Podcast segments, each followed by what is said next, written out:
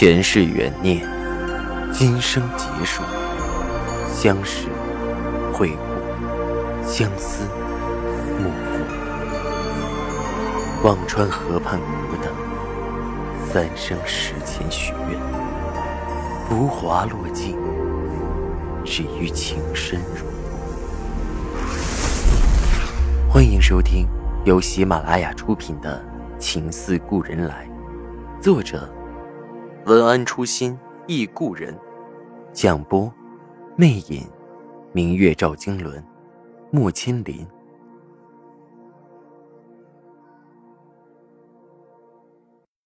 第六十二集，第十一章，曾许诺今生不负，空叹晚与君长绝。按了几下门铃都没反应。会不会出去了？我犹豫着问他。不应该，刚才还在呢。肖冰使劲拍着门。樊玲。屋里还是没动静，我也顾不得伤心，拿出手机给他打电话。屋里隐隐有电话铃声，却没人接。不会出什么事了吧？我的手抖了起来。我去找物业。肖冰跑了下去，我守在门口焦急万分。还在一遍遍的给他打着电话，依然没人接。过了十几分钟，肖斌和物业跑了过来。物业的小伙子说道：“哎，我手里的是装修钥匙，不一定能打开，试试吧。”死马当活马医，钥匙进去竟然开了。肖斌冲了进去，我也跟着跑到客厅，呆在了那里。樊玲正半身是血的在沙发旁的地板上倒着，身边一堆碎酒瓶的玻璃渣子。我第一次看到肖冰全部的温文尔雅都消失殆尽，像一只疾风的野兽一样扑了过去，却不知该从哪儿下手。怎么会这样？我的心也狂跳起来，跑到樊玲身边，轻轻扶起她的胳膊。血是被玻璃渣子划的，又拍了拍她的脸。樊玲悠悠睁开眼，虚弱的看着我们。啊，你们来了！看到他还能说话，我和肖冰都舒了口气。肖冰方才的狂躁渐渐散去，焦急的把他抱了起来，放到沙发上，声音里全是心疼。范玲，你怎么回事？哎，刚才头晕，就摔了。后来就不知道了。樊玲笑着张口，却是浓重的酒气扑面而来。天，他得喝了多少？这样能不晕吗？啊啊，好痛！不知肖冰碰了他哪里，他叫了出来。快去医院！肖冰不由分说，抱起樊玲就走。我和物业的小伙子感谢着，交代了几句，也锁上门，匆匆跟了出去。看着肖冰前面大步流星的样子，是我从没见过的急迫。那一刻，他的心里是不是真的全是樊玲？我和樊玲坐在车的后排，樊玲还是不太清醒，靠在我的身上静静的睡着。肖冰的车开得像脱缰的野马，在城市里飞驰。到了医院，医生检查后说：“胳膊和腿上有些玻璃划伤，清理一下就好了。”我和肖冰从诊室里退出来，只听里面医生的动作和樊玲忍不住的叫声。肖冰的眼睛紧紧盯着诊室的门，脸上的每根线条都要立起来般紧张。看着他这样，我的心很疼，为自己还是为樊玲，我也不清楚，忍不住问着他：“他每晚不喝多了都睡不着，你知道吗？”肖冰的身体震了一下。唇抿得很紧，没有吭声。你打算怎么办？我忍不住问着，他还是没有回答。你真混！你和我说的话，你自己怎么忘了？我忍不住质问着肖冰。我一直觉得你是能克制的人，男人是不是应该克制点？我克制不住。肖冰一拳狠狠的砸在了墙上。声音是我从未听过的挣扎。谁能克制住？赵已经比我道行深，他克制住了吗？明明知道娶谁都不可能娶你。肖冰一时说的忘情，忽然意识到自己的话，他收住了嘴，看着我沉声道：“对不起，我不是那个意思。”我的心被肖冰狠狠扯痛，我颤抖着问他：“你，你说明白，为什么？”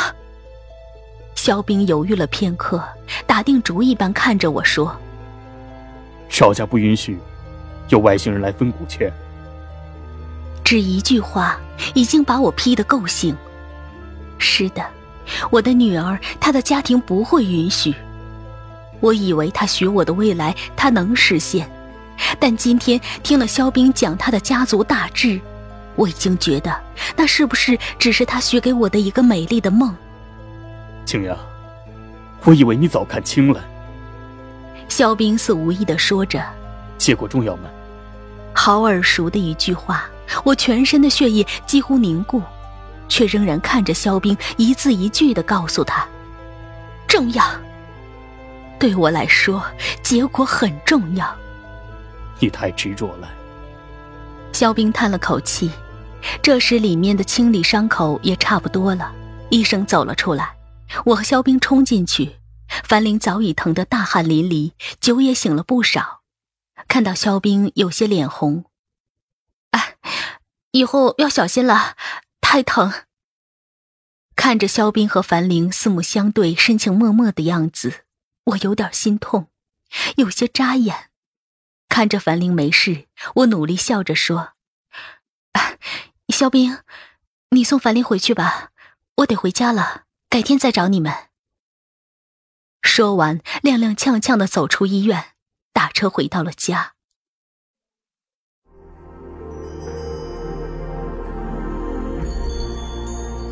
您正在收听的是喜马拉雅出品的长篇穿越小说《情似故人来》。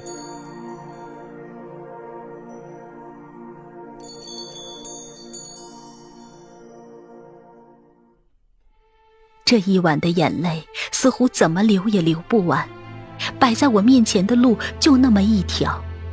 肖冰的话像梦魇一样缠着我，把我也敲醒。他娶谁也不可能娶我，我离异的身份是赵家不能容忍的不光彩，我的女儿是赵家接受不了分财产的外人。想到这些，我的心就像被绞碎一样痛。为什么我和赵一静之间要隔着这么多的乱七八糟？从没有一个时刻我那么自卑，自卑到了尘埃里。可是尘埃里开不出花，只是绝望的坟墓。离婚之后，当我面对暖暖的幼儿园教师，当我面对李姐、夏医生，我不是没有尴尬过。当我面对趁机揩油的陈副总，相亲还嫌弃我的大叔，我不是没有愤慨过。但我从没有自卑，因为离婚不是我的错，在孤军出轨前，我没有一丝一毫对不起这个家庭。可是现在，我真的好自卑，自卑到心痛。那是一种终于遇到自己爱的人，却无力改变过去的绝望。这种痛入了骨髓，让我全身发颤。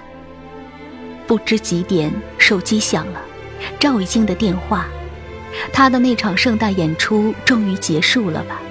我犹豫了很久，接起了电话，他的声音疲惫而挣扎。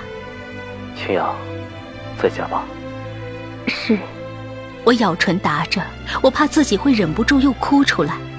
你能下楼吗？我想见你。他的语气有着渴求，我的心跳了起来。看看手机，已经凌晨两点了。太晚了，我都睡下了，暖暖也睡了。我找着借口，刚哭完的声音有点哑，鼻子有点囔。我想见你。他重复说着这句话，声音虽然坚决，却透着执着的悲凉。为什么要这么说？为什么我的心又要疼？我趴到窗口，他的车在楼下，他靠在车上抽着烟，身影孤单的像一只狼。我挂了电话，犹豫不决，不知道自己该做个什么表情下去。过了好久，我还在发呆，有风吹过，窗外的树枝哗哗作响，我的心疼了一下。我抓了件大衣披上，冲下楼。他还靠在车上，烟已经抽完，风里的身影有些萧索。我跑到他面前，不知道说什么，眼泪已经涌了出来，呜咽着说道：“你又来做什么？”他定定地看着我不说话，目光里有挣扎，有抱歉，有无奈。那种种神情让我的心早已软成了一片。我倔强地盯着他，咬着嘴唇也没有说话，只是咬唇的力量越来越大。嘴里渐渐尝到了甜腥的味道。赵雨静伸手牵过我的手，她的手很凉，声音微微颤抖着：“青阳，今晚的事情，你不要放在心上，只是暂时的。”这句话我怎么听着都没有底气。暂时是多久？你的心里有数吗？我绝望的望着他，眼里的哀伤更重，嘴下的力气越大。他用力抬起我的脸，眸子里都是心痛。别这样，我看不得。看我无动于衷，他的声音焦急而沉痛。你这样，让我觉得我和顾军没分别。听到这句话，我忽然觉得心里有个地方好疼。我松开了牙齿，看着他眼泪扑簌个不停。早知今日，何必当初？他的眸子一震，像要碎裂开的疼痛。今日怎样，当初怎样？你早知道我进不了你的家门，又何必当初许我个未来？你早知道没有结果，又何必当初不肯放我？你早知道最后一定会辜负我，又何必当初非要招惹我？我的声音不大，却一句快过一句，一句痛过一句，只说的自己喘息不上。赵以静听着我的话，眸子里的疼痛越来越深，忽然用力一撑，把我紧紧揽进了怀里。他的怀抱还是那么让我迷醉，我的眼泪流个不住，在他肩膀上狠狠咬着，拼命压抑着自己呜咽的低吼。为什么？为什么？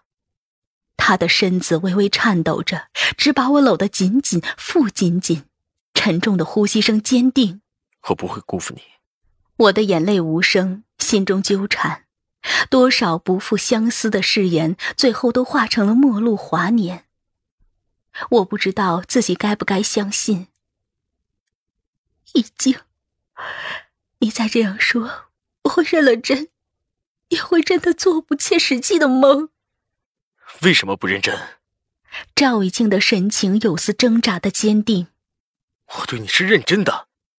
这句话是我听过最简单却最美的情话。一个“认真”二字，让我的心跳的几乎要喘不过气来。我目不转睛的看着他。你确定吗？赵以静把我从怀里松开，打开车门，从座位上拿出一个小纸袋递给我。我从纸袋里拿出一个小盒子，打开之后便无法淡定了。一枚戒指，小小的、素素的，没有钻石，很简单的一个圈儿。我的眼泪在看到戒指的时候，便像决了堤般落了下来。我泪眼看着赵以静，她竟然有一丝丝的紧张。今晚忽然很想给你这个，没有准备，刚才。在街边买的，只有一家店开着，很便宜。我细细的看着他，清冷的外表下有丝压抑不住的热情。想来他今晚也不平静，才会突然有这个冲动。赵已经扶着我的肩，语气缓缓：“明天我要回南京，公司有很多大事需要处理，最近会忙，不能找你。无论遇到什么事。”你一定要冷静，不要冲动。转而坚定的看着我，青阳，等事情解决后，我会正式再送你一个。这个，你先收着。我没有说话，只是扑进了他怀里，双手绕上他的脖子，声音轻而坚定：“我等你，易静。如果可以等到许诺开花的季节，我会不顾一切的等待。”赵以静把我紧紧拥住，缠绵忘情的吻了上来。我沉浸在他铺天盖地的动情之中，直到把自己也点燃纠缠了进去。如果天地万物都定在这一刻，这辈子是不是就只有微笑，没有眼泪？什么是最美的誓言？什么是浪漫的爱情？一枚简单朴素的戒指，一颗共度余生的心就够了。离别在即，那晚我和他一直在车上待着，没有说话，只是静静偎在他的怀里，身心疲惫到不知说什么，只想守着这份宁静，看天色从黑泛白。早晨回到家里，我把那个简单的小素圈套上了手指，大小还很合适。女人啊，不论从失败的圈里出来几次。当又有一个放着光华的圈来临的时候，还是忍不住要一头往里钻。只是我的心终究是忐忑，是否能钻得进去？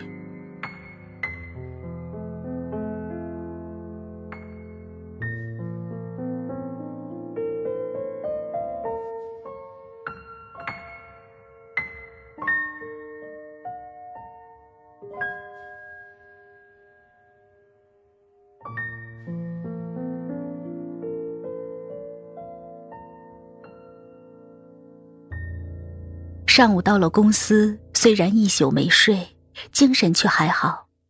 老邓看到我眼圈泛黑，想了想道：“要不你休息几天吧。”“不用。”我答的简单。哎，真没想到啊，怎么会呢？老邓摇头叹息，看向我的神色多了几分同情。这事恐怕让他也大跌眼镜。本来以为我是赵以静的什么人，却是移花接木的让他落了阵脚。江苏那个公司怎么样了？我转了话题，不想再谈这个。哦，对，说起那个公司，我想了想，觉得和咱们的业务有些不匹配，强行收了，会不会以后不搭界呀？不好做呀。老邓看着我。我暗暗叹服老邓现在见风使舵的能力，简直与日俱增。之前非要做这个，是觉得能拿到司之恒高端代理，现在恐怕觉得赵太太另有其人，再做这个风险太大，万一拿不到就赔大发了。那你的贷款不是都跑下来了吗？我这边也在同几个高端丝绸谈着代理，成功的把握挺大的，不做有点可惜。我忍不住说着：“这个项目我也一直参与，客户还联系了不少。本来推进的挺好，被老邓这么一弄，我也有点扫兴。”老邓忽然眸子一转：“青昂啊，你要是有兴趣，我倒是有个建议。”看我饶有兴趣的看着他，老邓接着说道：“那个公司做到一半是有些可惜，不如啊，把它作为子公司。”我可以呀，注一部分资金，然后你把你的干股啊转进去，到时你负责那个子公司怎么样？贷款的话，等公司做起来以后，转由新公司质押。我一时没有反应过来，这是什么情况？我一个人撑一个子公司，这我可不敢想。我摇着头，哎，你说笑话呢吧？我连个总经理都没当过。你让我自己做个公司，这不是蛇吞象，是蚂蚁吞象。你能力很强，做那个还不是小儿科。那个公司很小，运作起来呀很简单，也就是开个小门店似的。就算我收购了，到时候也是派你去做常驻管理，还不如索性啊你自己接了，怎么经营你做主，我出资出钱。到时候分点红就行。再说了，那公司的总资产也就没多少，赔了也没什么大不了的。老邓说的似乎那是件极其简单的事儿，我不明白老邓的棋，那个公司是不大，以前的渠道做的也成熟。从我之前入手的情况来看，保持良好运转并不难。老邓说的我有点心动，只是自己做法人，想想还是不靠谱。我对公司运作就是个门外汉，这事还是需要找个明白人商量商量。我对老邓说着：“让我想想。”没事儿，慢慢想。我只觉得到了这步成的积累，弃之可惜，收了没味儿。不如做个子公司，我出资你出力，大家得好。老邓说的随意。听众朋友，您刚刚收听到的是喜马拉雅出品的长篇穿越小说《情似故人来》，作者文安初心忆故人，播讲魅影，明月照经纶，莫千林。更多精彩有声书，尽在喜马拉雅。